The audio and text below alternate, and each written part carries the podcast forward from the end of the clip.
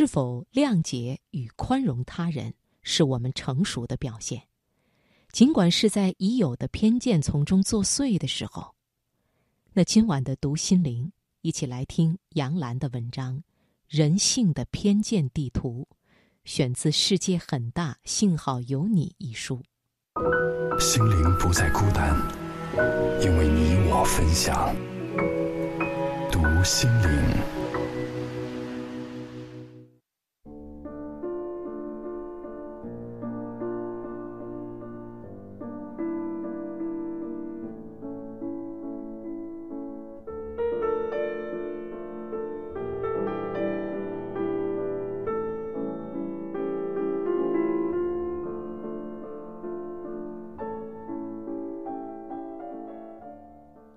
儿子五六岁的时候，我们全家去意大利旅行，罗马的著名景点真言之口自然是不能错过的。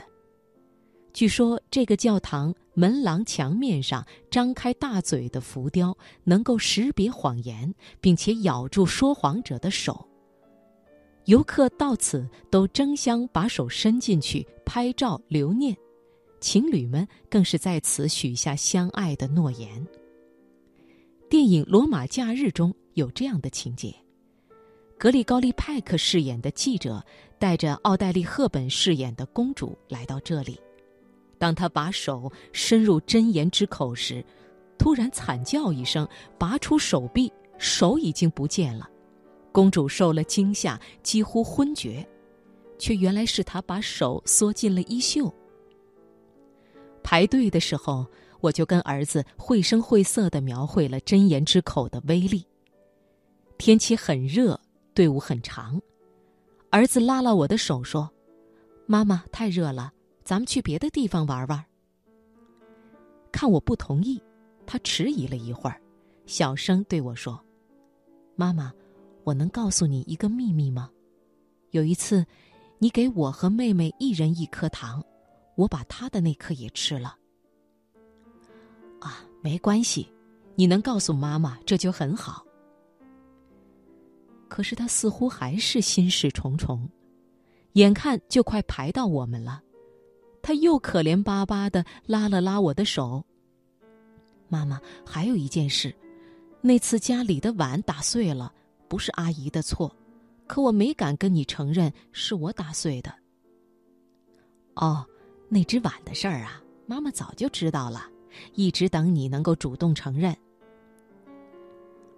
儿子明显松了一口气，坦然多了。可即使这样，等他勇敢的把手伸进真言之口，我刚拍了一张照，他就飞快的把手抽了出来，无论如何也不肯再伸进去了。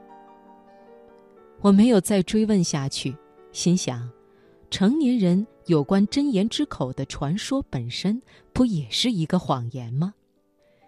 心理学家的研究显示，不仅人人都会说谎，而且谎言，特别是善意的谎言，是人类生存和社交的必须。我们哄孩子说要不苦，看望病重的老人说很快就会好起来的，为了不去参加某些活动，谎称已经有安排了。失恋时还骗自己说他一定会回心转意，不一而足。为什么呢？为了不伤害别人，也为了保护自己。孩子不明白这么复杂的情感，小小的人要经历这么一番考验，难免忐忑不安、焦灼惶恐。这何尝不是成年人的残忍？在情感关系中。我们能否对人性的弱点有所理解和包容，是成熟与否的表现。我们必须接受人性的弱点，比如我们经常感情用事、好逸恶劳、喜新厌旧、患得患失、贪心不足。做网络谈话节目《天下女人》的时候，有个女孩说自己为了验证男友是否忠心，就怂恿闺蜜前去诱惑，不料。弄巧成拙，人家两个人成了一对儿，自己反而被踢出局。这让海兰、秋薇和我不禁大呼：“傻孩子，这就是所谓不要考验人性的弱点。”比这更加要命的是，我们挑战人性的弱点而不自知，比如向同事炫耀自己跟领导关系好，还想不招人嫉妒，举止傲慢，还期待别人帮忙。我们必须承认，人是容易自以为是的。我们自觉不自觉地评判别人，全然不知自己也在别人不断的评判中。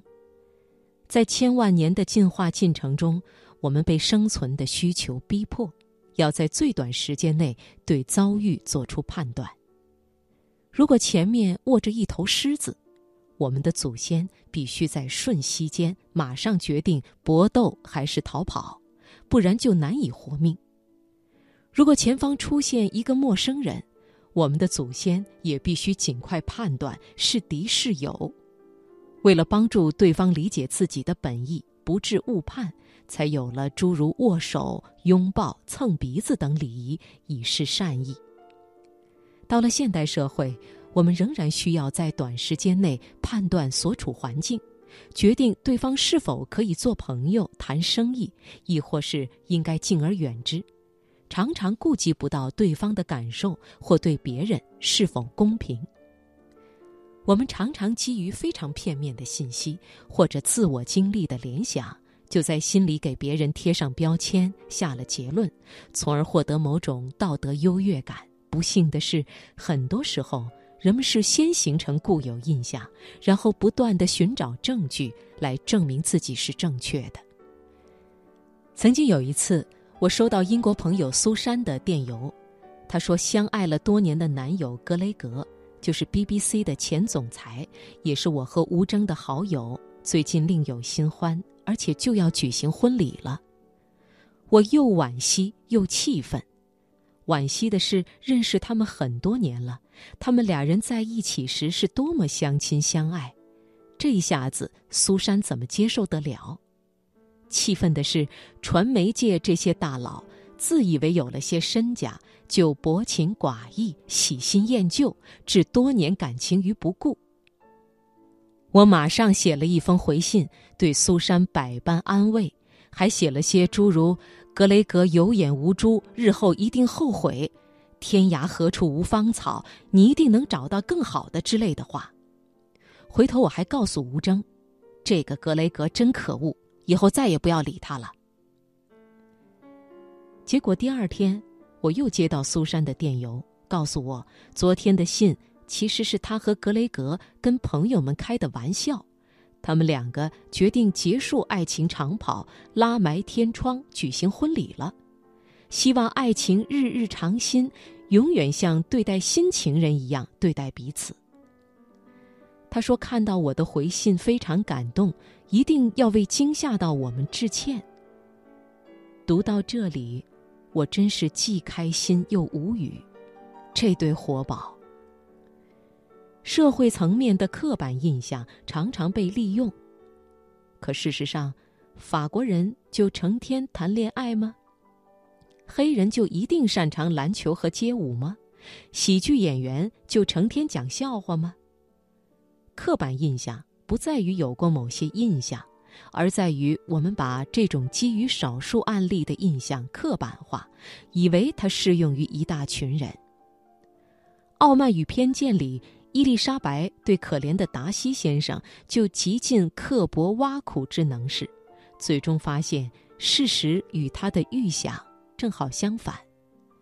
尽管在书中他的爱情最终修得正果，可现实中这样做。却可能让本来有可能在一起的人失之交臂，我就发现不少非常优秀的女性，往往只凭男性的一些小小的举止细节，比如发型不时尚，就对他产生反感，把潜在的交往对象给 pass 了。或许他觉得这是自己自主选择的结果，但是很有可能反而成了偏见的受害者，而且我们自己。又何尝不需要他人的谅解与宽容呢？